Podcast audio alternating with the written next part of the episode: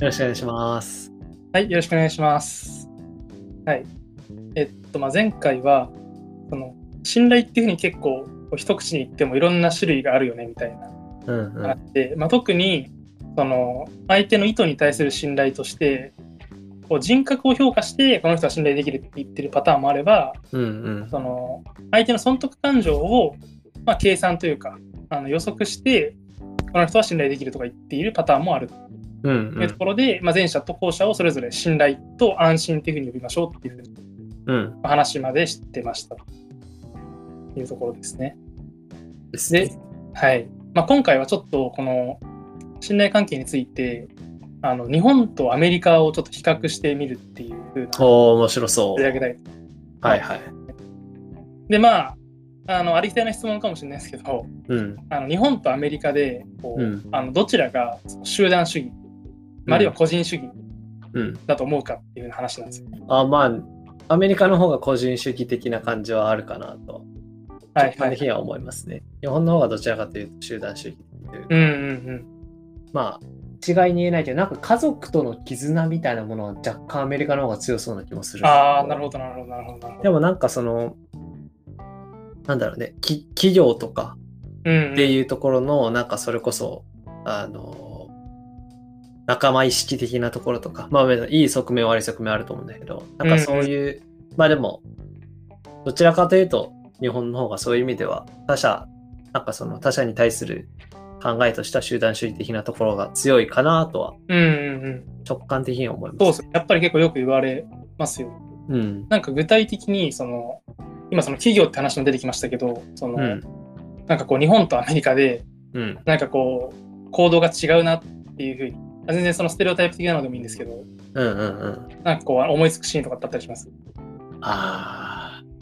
あなんだろうね。あまあなんかそ例えばはい。あ、えっと、昇進とか、あの昇進というか、その企業内での評価みたいな話とかで、結構そのアメリカとかだと、あの、まあ、これは、俺はアメリカの会社で働いたことはないので、あの、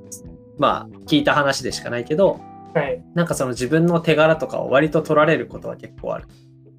あのあーなんかその手柄を主張したものが評価されるみたいな。だから結構持った、あの話とかを面接でしたりとかも全然するっていう話とかあったりと か。なるほど、ななるんほかど。自分がやったはずなのに、なんか他の人が、その上司に自分がやったよって言って手柄を取られて、給料はそっちの人の方が上がるみたいはいなはい。話があって、なんか日本だとあんまりそういうことはないかなと思ってて、まあもちろん会社にはよると思うけど、うんう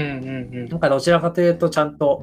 その、なんだろうね、他の人がちゃんとやったらその人の功績をちゃんと与えたりとか、なんかチームでやったよっていうのをちゃんと主張したりみたいな。うんうん。結構なんなら自分がやったよりチームでやったことをなんか主張する方が強いみたいな。なんかそういう傾向はなんとなくあるかなっていうのがパッと出てきた確か例だとあるかな。うん。になんかむしろその自分が自分がっていう話をしてると、なんやこいつって思われるのがいいんですよ。ああ、そうだね、そうだね。うん うんうんはっきり言っちゃうと。そんな感じがする。でこれはまあ本当にあのそうなんです実際、うん。なんですけど、まあ、ちょっとこう変わった質問があって質問というか、あの変わったアンケート調査みたいなのがあってうん。あの世間一般の人は大抵信用できると思いますかっていう質問をするんですよああ、なんか聞いたことある。聞いたことありますこうん。れどうなるかあ知ってますかいえ、なんか日本めちゃくちゃ低いみたいな話じゃなかっやそうなんですよそうなんでた。すよそうだね。 俺もびっくりした。この質問をすると、そうあのアメリカの方が信頼できるっていう風な、うん、うん。あえっとアメリカの方が人のことを信頼してるっていううん。その結論になるっていう話なんですよねいや、びっくり。うん。うん、あそうでこれあのまあなんですけどこれ、も実はそのさっきというかあの初回に話したうん。あの信頼と安心っていう定義を使うとうまく説明できるこのなんか矛盾してるような話もああ、なるほど信。頼とかん信頼と安心っていうあの言葉を使うとうまく説明できるっていううんうんうん。話なんですよね。これなんとなくわかりますか いえ、信頼と、えっと、ちょっと待ってね、ちゃんと考えないといけないな、これは。やそうこれはちょっと結構そんな感じで。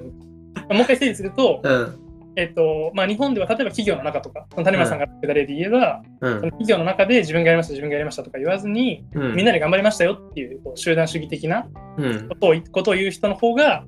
まあ、良いとされてるし、実際みんなそういうふうに行動してるよねっていう話が、まあ、あります。ただ一方で、そのそうやってこう集団主義的かなと思われたら、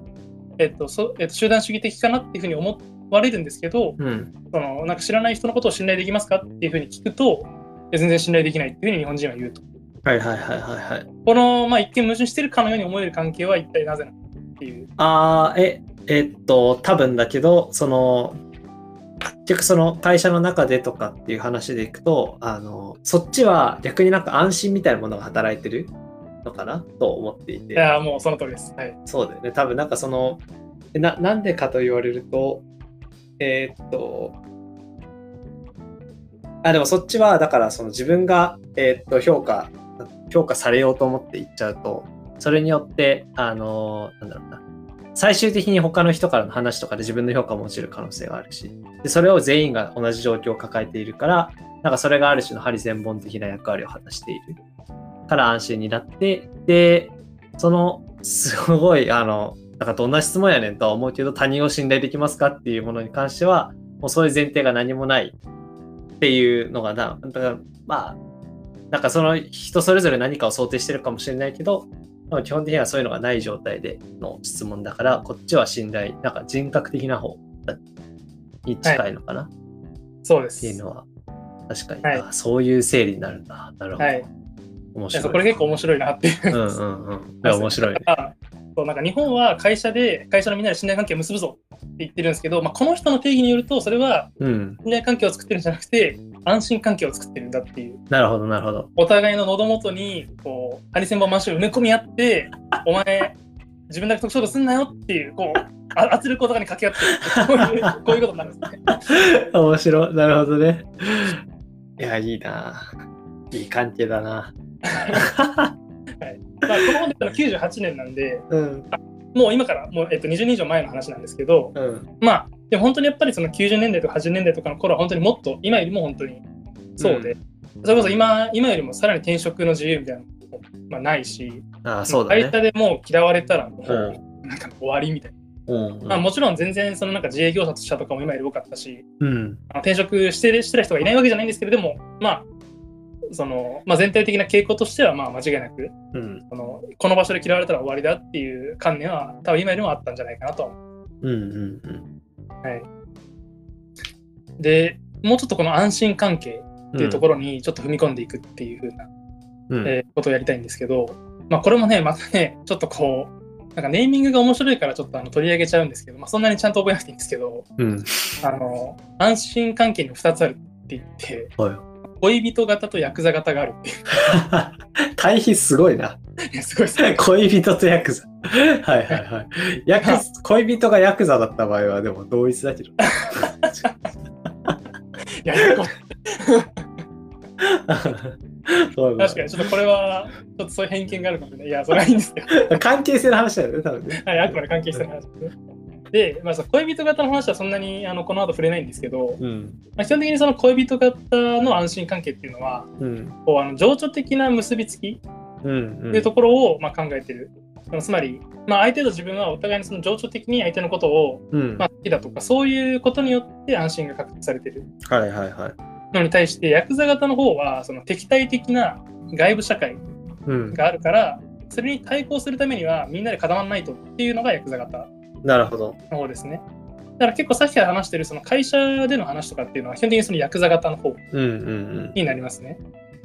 で、まあ、これを象徴しているような言葉としては、こうな人を見たら泥棒と思えとか、うん。ほこうなんか社会は戦場なんだからみたいな、う。はいはいそうはいい。う表現とかってあったりすると思うんですけど、うん。であれはまさにこのヤクザ的な考え方なんですよ。なるほど。もう周りは敵、うん。周りはもう泥棒か敵みたいな。 だから、その自分で信頼できる誰かを見つけて、うん。あのその人たちとその一つのそのチームにならないとうん生き残れないぞっていう、そういう主張なんですなよるほど。なるほど。ある種なんか共通の敵作ってそ中中を団結させるみたいなそうですね要。素も結構ある。なるほどね。でまさにこういう発想自体がそもそもうん。あの他人を信用しないところからスタートするんですよ。まあ確かにね。うんうん。だから本当にみんなのことを信頼してる。うん、つま一般的に人間は信頼できると思いますかっていう質問に対して信頼できますって答えるような人たちが多かったら、まあこうはならないです。そうんうんもそもみんなが信頼できるなら、この特定の誰かとこう早くチームになって、うん。こう信頼、まあすまあすなわち安心できる関係を作んなきゃっていううん。風な、そもそも発想にならないので、うん。まあ、ある種他者を信頼してないからこそ安心関係が強化されるっていうこういう、まあ、ロジックがあるよねっていう話うを、んうん、まあ、してますね。はい。あなんかその、パッと思った話だけど、なんかその日本の方が、なんかその共通の敵作ってうちで固まるみたいな話も似てる話だ、今のって。はい。で、なんかそう、なんかそれをやらないって結構勇気がいることだなと思って。うん、うん。なんかある種他人、えっと、他者、まあその外にいる人たちは信頼できないから内側で信頼関係築こうねの方がなんとなく、なんだろうな。心理的にはなん、あの、すごい安心感はあるなってすごい思うけど、うん。でもなんかその他者も、いや、なんなんだろう。それって結局でも内側であの信頼関係作ったところで、逆にその人がいい人かも限らないし、だからそこのリスクを、ね、踏まえて、あとは他者、えっと、外にいる人たちも別にその人たちが悪い人たちとは限らないから、あの、っていう可能性も考慮に入れると、なんかそんなになんか内側で、あなんだろうな、一緒になる。で、外は敵みたいな感じじゃなくて、あの、なんかアメリカ、アメリカみたいにと言っていいのかわかんないけど、うん、うん。なんか基本的に個で生きるみたいな、っはい。ていう側面が、あの、なんか強くなる気がしてて、だからそっちの方がな、なんなんだろうなんとなく勇気がいることなうん。気はするなという感じは今なんか聞いてて思った。なんかそう、周りに近くに誰か頼れる人とかがいた方が、まあ安心だし行きやすいよねとはなんとなく思うから、なんかそっちを日本人が選択していて、あの、前者の方をアメリカ人が選択してるみたいなのは、なんかちょっとわかる気もするなって今思うん。そうなんですよね。結局その安心の方は損得感情なので、う。うんうん。まさしく安心できるんですよね。だって、その人の人格が何かうん悪いとか、そういうことを気にしなくていいので、そうだね、そうだね。うん。対してその信頼する、相手を人格的に信頼することに頼っていこうっていうふうにもししたら、うん。本当に、だから毎回毎回、こいつは本当に信頼できるのかっていうのを、うん。毎回毎回こう検証しないといけないんです よ。マジで大変これ本当大変なんですよね。うんうん。はいまあ、っていうのが、はい、あるんですけど、うん。まあ、ちょっとこの安心の関係、安心関係がうん。こう構築されている過程をあの実験にしたっていう話があって、まあ、これは結構面白いお紹介したいなっていうふうにーはい。まあ思いますね。であの囚人のジレンマってうん。聞いたことありますかねありますね。有名な、はい、あの、5年と3年と10年だ。ちょっと、K の長さ忘れちゃったけど、うんうんうんあの、別々の、その、独房なのかに入れられるのか、あの、まあ、別々にその警察官みたいなのに、あの、話、聴取をされて、で、どっちも認めたら5年で、で、あ、違う、どっちも認めたら5年か。で、あ、違う、ん ちょっと設定忘れちゃったな。片方が認めて、片方が認めなかったら、あ10年と3年になるんだ。えっとですね、設定こ忘れちゃったは自分も、年数は忘れちゃったんですけど、うん、まあ、今の感じでいくと、えっと、どっちも認めたらどっちも5年、例えば。うん、うん、で、片方が認めて、もう片方が認めないと、認めた方は、えー0年でもうあの釈放うん。ああ、そっかなん。だけど、認めなかった方だけ10年の刑うがん、あうん、る、うん、で、どっちも認めないと、まあ、どっちも8年。例えばそういう感じうん、うん、うん、うんだったと思いますね。まあ、これもうちょっとその抽象化してまとめると、うん、うん、あの自分と相手が、まあ、お互い信用して協力関係を、まあ、結ぶというか、うん、協力的な行動をすると、まあ、2人の利益をその足した時に利益が最大になるんうん、うん、ですね。だけど自分の利益だけ考えたら一番いいのはうん、その自分だけが相手のことを裏切ってうん相手は自分に対して協力的な行動をしたパタうーンん、うん、で逆にその、まあ、自分も相手もどっちもこう非協力的なうん、こいつ裏切るやろって言って行動した場合は、まあ、あの片方が裏切られた場合ほど損はしないんだけれどもうん、まあ、でもどっちもまあ、あのまあ、痛み分けみたいな状態になるっていう、うん、うん、うん、まあ、そういう状況のことですね。うん、で、まあ、ちょっと、まあ、今回のこの安心関係っていうふうな話がどういうふうに構築されていくのかっていうのを実験ではですね、うんまあ、この自白する自白しないとかではないんですけど、うん、まあ、ちょっと具体的な実験の話をすると、うん、あのまあ、例えば、えっと、種村さんと、まあ、誰かもう一人が、まあ、実験に参加しますうん、ってなってあの相手に送ると2倍になるお金、まあ、例えば PayPay ペイペイのポイントとかでとかでもいいんですけどはい、はい、はい。その自分がじゃあ例えば1000ポイント持ってますうん、で1000ポイント持っててそれを相手に送ると2000円になって届くっていうおおいいポイント、すごい、すごいポイントですね。はい。まあ、これを、まあ、持ってるとしましょう、うん、で自分も相手もそれをお互い持ってる1000ポイントずつうん、最初にで相手と話し合って相手に対して何ポイント送金するかっていうのを決めるっはていいうはい状はい況を想定してほしいんですよね、うんうんうん。それ1回限りだよね。あいい質問ですねマジで本当にあのこれあの1回の時と複数回の時で行動が変わると思うんですけど、うんうん。あの1回の時でどうするかっていうのと複数回の時でどうするかっていうのを、まあ、それぞれ考えてほしいああ、質問か、今の、これは。これ今の質問ですなるほどこれはなるほ竹村さんにちょっと考えてほしいですこれからなるほど。どうするかっていう、えー、どうしよっかな。1回の時か。まあ、ちなみにちょっとその実験のその結果というかはいはいはい。まあ大体多分あそのみんな推測するようなことを言うとうん。まあお互いにじゃあもう最大限協力しようぜって言った場合はまあお互い1000円ずつ送り合うわけですよねそうだね。だから届く時にはお互い2000円ずつになってうん。だからお互いこうあの、えーポイント2倍にできてよかったねって言って終わるじゃんうんうんだけど自分が一番得勝得をしようと思ったらうん。相手に自分のことを信用させて1000ポイント全部送ろうぜって言うじゃないうんうん。でも自分は当然0ポイントうんあいやあの1円も送 らないだうんうかんらすると自分だけ3000ポイントになって相手は0ポイントだうんから自分は所持金を1.5倍にできてまああ1.5倍じゃない3倍か3倍にできてうんあの めちゃくちゃ得をするまあ相手は本当に0ポイントなんで、うんまあただ1000円 あのあのあの失っただけっていう状況になっちゃううんうんうんで、まあ、お互いにもし、もう、えーこうなんか裏切り合った場合、つまり、どうせこいつお金送ってくんないだろうなと思って、じゃあ自分も送るのやめとこうって言ったら、もうお互いお金は一切増えない。うんうんまあ、こんな感じですね。まあ、これでどうするかっていう話です。いやー一回の思考だったら何選んでもいいけどまあおうんいやでも俺いいやつだからな全部送っちゃうかな人格的評価 いや一回だったら送んないかないけると送らない。送らないうんおーあーまあ500円ぐらい送った方がいいのかな いやまあちょっと一旦いいやそんな深く考えず一旦送らないで何回まあ無限無限回まあ、じゃあ仮に30回とか40回とかにしますか。なるほどなるほどはい。としたらあまあちょっとそんなに 厳密に計算するのあれですけどまあ100円ぐらい送るかなじゃあ最初最初は送る100円ぐうらい。んうんなるほど、なるほど、なるほど。で、えーあとはあーいやこれあーそっかいや有限回そうだね相手の あれだななんかこれどっかの本で読ん読んだ気がするんだけど、うんうん、うんあのあ、ぜひそれはちょっと、もう話してもらっちゃって大丈夫なんで。 相相手のやったことをその後繰り返すみたいなはいはいはいはい。あ、やっぱり知ってますね、これこ。とをするの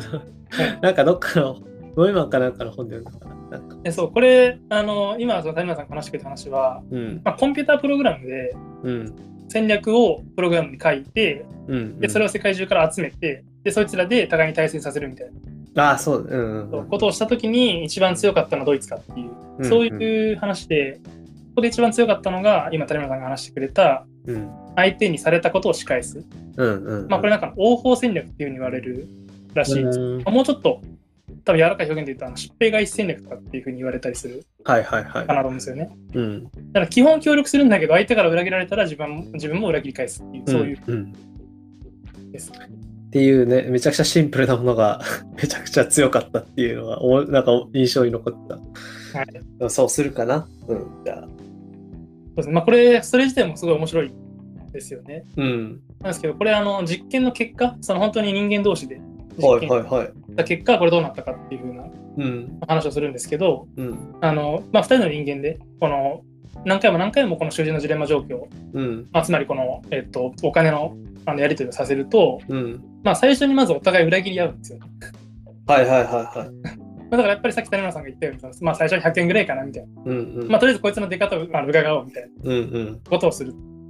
で、まあ、もし仮にその疾病外戦略を、まあ、採用したとしても、もし相手が裏切ってきた場合、まあ、自分も裏切るから、まうんあ でもやっぱりその最初の方はこうお互いこう裏切り合うみたいなことにうんなったりするんですけど、でも途中からだんだんこう協力が増増加してくるええっていうのが、まあ、あった。